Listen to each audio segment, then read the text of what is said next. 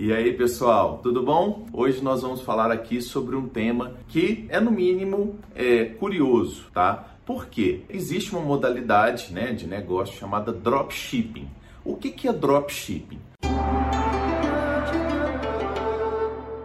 Dropshipping é uma intermediação que uma pessoa que abre um site aqui no Brasil, faz um contato com uma loja como o AliExpress, por exemplo, recebe o pedido e o pagamento dentro aqui do Brasil ou fora, caso o seu site seja fora do país, envia o pedido para o fornecedor na China e o fornecedor da China envia direto para o seu cliente. Esse negócio já tem há muitos anos no mercado, tá? Inclusive hoje já tem pessoas, empresas que são profissionais no que, que eles fazem, tá? É distante aqui de fazer qualquer polêmica, né? Porque tem muita gente que fala que o drop não é legalizado ou é legalizado. Hoje já tem uma comunidade, vamos dizer assim, que ganha dinheiro, que trabalha. Então, é, o juízo de que está na lei ou está dentro da lei, eu estou longe disso e pelo contrário, eu acho que se há sim respaldo pela lei, não há problema nenhum se a pessoa consegue fazer a operação que ela está se propondo a fazer, tudo bem? Bom, é, diante disso, essa modalidade de dropship ela cresceu enormemente nos últimos anos, comporta hoje uma variedade, um segmento imenso dentro do contexto de importações, vamos dizer assim, de itens que vêm da China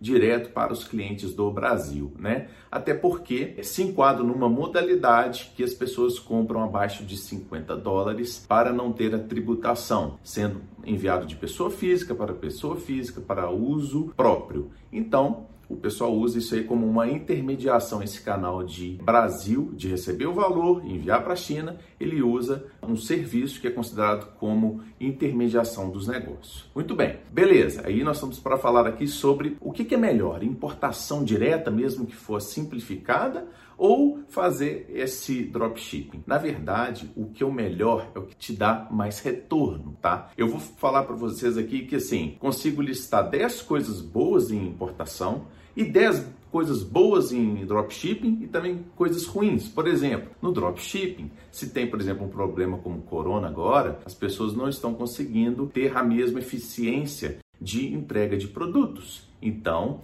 houve um atraso e prejuízo, porque o cliente vendo que vai demorar muito tempo, pede reembolso. De outra forma, se você faz uma importação, há uma tributação em cima do produto. Então, às vezes, não é viável você fazer essa importação. O que é importante é você verificar de acordo com o seu interesse. Você pode até fazer as duas modalidades caso você queira. Você pode fazer importação, você pode fazer o dropshipping sem problema nenhum. Então, você que tem que botar na balança o que, que é melhor para você, o que, que você consegue fazer o dinheiro e aí sim ir se profissionalizando. Eu tenho amigos que já têm equipes de é, tanto de importação quanto de dropshipping e que trabalham perfeitamente em sincronia e é tudo certinho, não tem problema, tá? Agora, para fazer uma marca, que é o segundo passo que eu considero que é essencial para qualquer tipo de importação, porque você começa a vender muito. No mundo digital é muito fácil você saber o que, que você está vendendo. As pessoas descobrem o que está mais vendendo,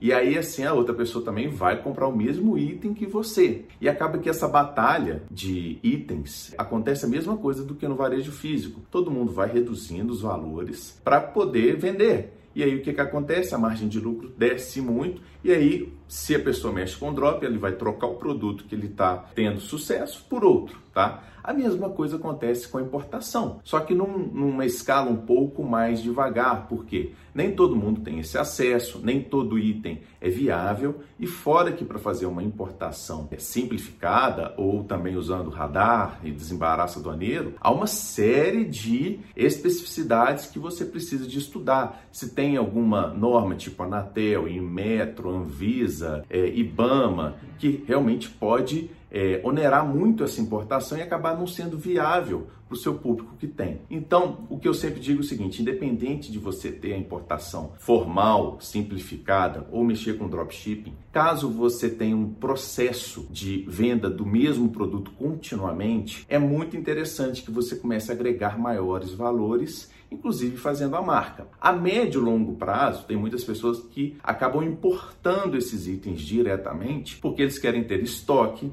eles querem ter facilidade de penetrar na marca, é, no mercado inteiro, no varejo, no atacado. Isso vale para as pessoas que querem né, ter a médio e longo prazo uma marca definida. Então, não existe o que é melhor. O que é melhor é o melhor para você. Então, o que você tem que pontuar é o seguinte: eu tenho sucesso nesse modelo, eu quero ter um sucesso à frente. O que é melhor? Eu continuar com uma gama de serviços, de produtos, é, primeiro é, separados para drop e depois separar para uma margem de produtos para importação? É uma possibilidade. Você também pode continuar do jeito que você tiver. Tem gente que não gosta de operar é, via dropship e nem se encaixa nisso. E tem gente que o contrário, se souber a tanto de burocracia que pode ter para importar, a pessoa nunca vai querer importar. Só que vocês começam a ver no mercado vários movimentos que realmente é, a logística você fica muito dependente dela, pode demorar o prazo. Então, às vezes, as taxas que você paga para fazer uma importação